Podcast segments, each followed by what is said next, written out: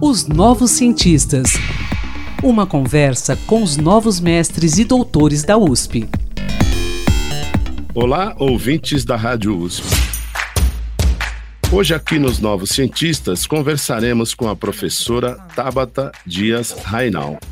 Ela é autora da dissertação de mestrado intitulada Por quais estátuas os sinos do nosso luto dobram? Construindo o argumentário do dissenso em torno de monumentos racistas e colonialistas no Brasil.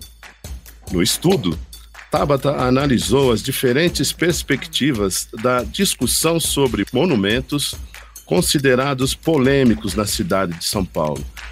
A pesquisa se baseou em 10 artigos de opinião publicados no jornal Folha de São Paulo no mês de junho de 2020. Tabata, como vai você? Tudo bem? Seja bem-vinda aqui ao nosso espaço dos novos cientistas. Olá, tudo bem? Tabata, eu quero que você conte para gente a motivação sua para empreender um estudo desse porte aí. E como você realizou essa pesquisa? Você analisou 10 artigos publicados no jornal Folha de São Paulo, repetindo, e eles foram publicados no mês de junho de 2020. O que tem esse mês, essa data? Faz, isso aí certamente faz parte da motivação. Conta pra gente. Dia 31 de maio, a gente experienciou mundialmente um luto pela morte do George Floyd, que se estendeu aí por alguns dias, algumas semanas, com diversos protestos pelos Estados Unidos e pelo mundo, e uma discussão muito acalorada acerca de como nós lidamos, né, com a violência contra pessoas negras no mundo. E a minha pesquisa ela entrou em contato aí com uma reverberação, né? Como isso chegou na sociedade, que foi nesse momento da discussão, né? Sobre os monumentos que estavam ali e começaram no meio dos protestos do George Floyd a serem depredados. Então, tiveram estátuas decapitadas, derrubadas, uma discussão muito forte na sociedade. Aqui no Brasil, a gente não chegou a ter grandes protestos, que nem tivemos em outros lugares do mundo, e o objetivo do meu trabalho foi analisar como que essa, essa discussão chegava aqui, como nós, como brasileiros, lidávamos né, uh, com esses discursos, com essa questão de como a gente decide, como sociedade, o que fazer com esses monumentos que estão gerando tanto incômodo. Mas, assim, a minha principal motivação foi a questão da decolonização. Eu queria já trabalhar com isso e eu encontrei nesse no primeiro artigo que eu analisei, que foi o artigo do Tiago Menezes, que eu analisei como trabalho de conclusão de uma disciplina da, da primeira disciplina que eu fiz sobre argumentação no mestrado e eu me apaixonei e ele trazia muito essa questão da decolonização. Isso foi o gancho que levou a toda a pesquisa, né? Bom, e a partir. Bom, você analisou esses artigos e foi fazendo uma, uma compilação, vamos dizer assim. Eles indicar, passaram a indicar um caminho, esses artigos? Sim, sim. Uh, quando eu fiz a seleção do corpus, eu selecionei mais de 120 tipos de textos diferentes, textos, inclusive, mais midiáticos, mais voltados para Instagram, para postagens de mídias sociais, para é, outros veículos jornalísticos, mas em algum momento a gente foi fechando, né, de acordo com os nossos objetivos de pesquisa, e a gente chegou na, no artigo de opinião da Folha, por diversas razões, mas principalmente por ser um, é, os artigos serem muito importantes na questão de opinião. Normalmente eles chamam pessoas muito influentes na sociedade para falar sobre os assuntos e no caso do Tiago Menezes, o primeiro que eu analisei, ele é um especialista da área de monumentos, de arte, de história, memória, ele fala bastante sobre isso no trabalho dele. Então, para o nosso objetivo, que era trabalhar com argumentação foi excelente essa escolha. Mas, nossa, tinha muita coisa uh, no momento e a gente acaba tendo que escolher, né? Não dá para analisar tudo. Bom, e você escolheu 10. Sim, foram diversos critérios no, no, meu mestrado lá, na dissertação, eu explico passo a passo, mas foram diversos critérios e nós terminamos com 10, por serem os que falavam abertamente e especificamente sobre os monumentos, porque a questão do, do George Floyd, né, e isso tem muitas ramificações. Isso a gente acabou focando nos monumentos, até porque a gente entendeu que essa é uma discussão que ela é, ela é recorrente, ela volta. Ah, é muito comum que tenham protestos e que de tempos em tempos contra esses mesmos monumentos que estavam sendo questionados naquele momento. É, então, dê um exemplo para a gente, Tabata, de, um, de, um, de, um, de um monumento aqui da cidade de São Paulo que ele, que ele pode ser questionado, que, ou que ele já foi questionado. É, por exemplo, a gente teve lá aquele, aquele, aquele incêndio contra a estátua do Bandeirantes. É, é do Bornagato. Um monumento que foi questionado. Né? Alguns Sim. outros são permanentemente questionados. Sim, a gente tem uma frequência aí de estátuas ligadas aos bandeirantes, né? Estátuas, monumentos aos bandeirantes sejam questionados de tempos em tempos.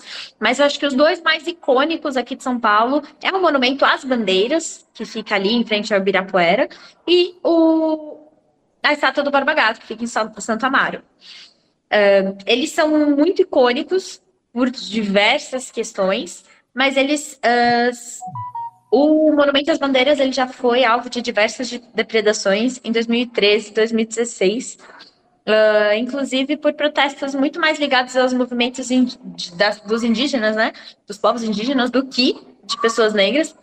E no dia 31 de julho de 2022, Uh, a gente teve aí o, o, incêndio da estátua do Borba Gato, que foi feito para que a discussão em torno desses monumentos não se apagasse.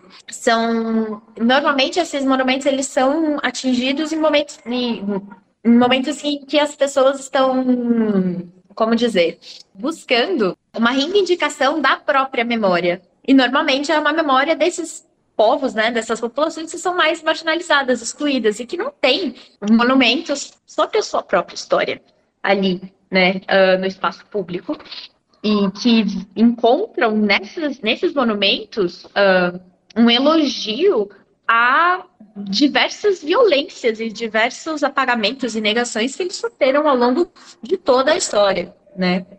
Uh, o povo negro e o povo indígena, eles são os povos, né? que não é tão, tão unificado assim, mas eles se unem pela violência que eles sofreram durante todo o processo de colonização e que continuam, né, a, ao longo dos séculos. A nossa história é uma história muito violenta com o diferente, e o diferente era tudo aquilo que não fosse europeu, né?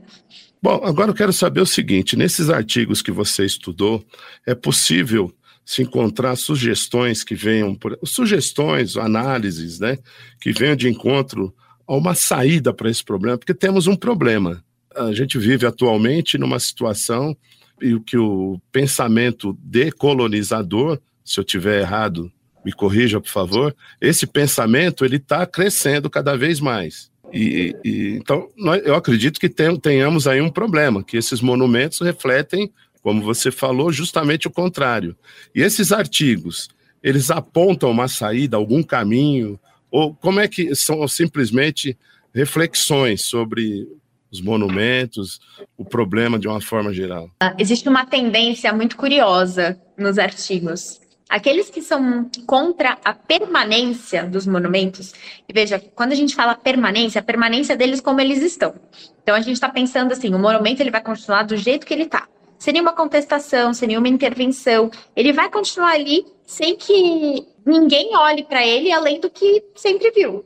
Que é, sei lá, um bandeirante, né? Ou aquele monumento lá com os, os índios empurrando e o herói em cima do, do cavalo, né? O bandeirante herói em cima do cavalo. Mas eu acho que o que eu percebi, assim, de muito curioso foi que aqueles que são contra a permanência dos monumentos, eles olham para. Eles são muito propositivos. O que, que a gente pode fazer? Eles não podem continuar como estão, então nós podemos mover para museus, a gente pode fazer um contramonumento, a gente pode explicar existem várias intervenções sugeridas, inclusive a derrubada de alguns que não tem sentido de ser. A questão é que, por outro lado, do bandeirante como essa pessoa empreendedora, desbravadora, que não tem medo e que ajudou a colonização do país, né? Um, ela é muito forte, está muito atrelada à identidade do povo paulista. Então, não é tão simples de se ter uma solução para essa questão, porque a gente está me mexendo uh, em questões identitárias. E aí, tirar as estátuas, destruir as estátuas, uh, também é uma agressão para todas aquelas pessoas que se identificam nela por conta de uma identidade que foi criada por diversos uh, movimentos, inclusive políticos, estruturais mesmo, de divulgação disso em material didático. Quem não, uh, gente, década de 90 ainda era muito comum que a gente pegasse o livro didático e olhasse lá, eu tive isso nas aulas de história, os bandeirantes, eles bravaram o país, eles ajudaram, e eram os bandeirantes paulistas. Então, isso foi muito atrelado. Existe, existe, a festa dos bandeirantes em muitas cidades do interior, que as pessoas comemoram, celebram né, as conquistas, as vitórias, esses heróis. Apesar de ser um discurso, e isso é o grande X da questão, e é o que eu, eu acho mais interessante da pesquisa, como a gente de pontos muito distintos. A pessoa que enxerga a própria identidade nos bandeirantes vai ter uma dificuldade muito grande de enxergar nesses heróis as pessoas violentas que foram responsáveis por diversos genocídios e que estavam ali ativamente caçando índios. Tem um livro maravilhoso que é do João Monteiro.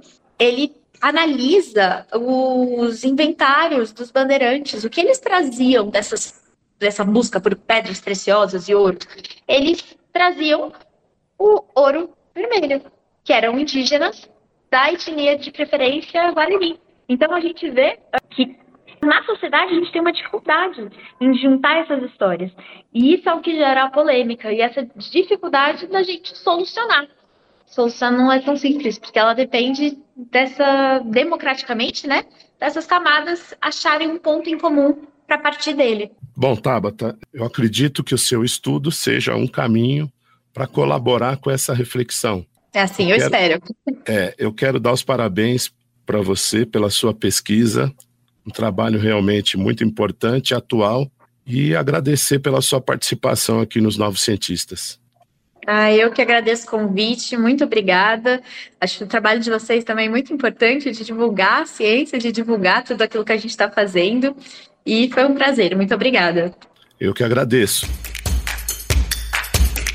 Pesquisador da Universidade de São Paulo, se você quer falar sobre seu estudo, sua pesquisa, envie-nos um e-mail para ouvinte.usp.br.